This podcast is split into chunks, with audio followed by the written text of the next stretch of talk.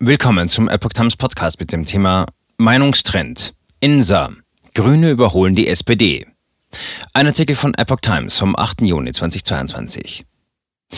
Das verändert die Statik der Regierung und könnte auf Dauer den Bestand der Ampelkoalition gefährden, warnt INSA-Chef Hermann Binkert. Die Grünen überholen in einer Meinungsumfrage erstmals seit fast einem Jahr wieder die SPD. Laut dem aktuellen Inser Meinungstrend für die Bild gewinnen die Grünen im Vergleich zur Vorwoche einen Prozentpunkt und kommen nun auf 21,5 Prozent. Die SPD hingegen verliert zwei Prozentpunkte und landet bei 20 Prozent. Die Union bleibt mit 27 Prozent unverändert an der Spitze. Die FDP gewinnt einen Punkt und kommt auf 9,5 Prozent. Die AfD 10,5 Prozent verbessert sich um einen halben Punkt.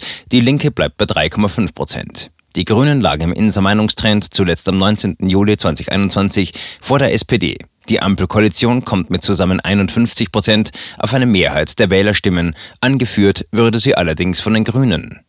Die CDU-CSU würde sowohl in einer Koalition mit der SPD, die zusammen auf 47 Prozent käme, als auch in einer Koalition mit den Grünen, die zusammen auf 48,5 Prozent käme, den Bundeskanzler stellen können. Beide unionsgeführte Koalitionen kämen auf deutliche parlamentarische Mehrheiten. In keiner denkbaren Konstellation könnte die SPD nach Wahlen die Regierung führen, sagte Insa-Chef Hermann Benkert der Bild.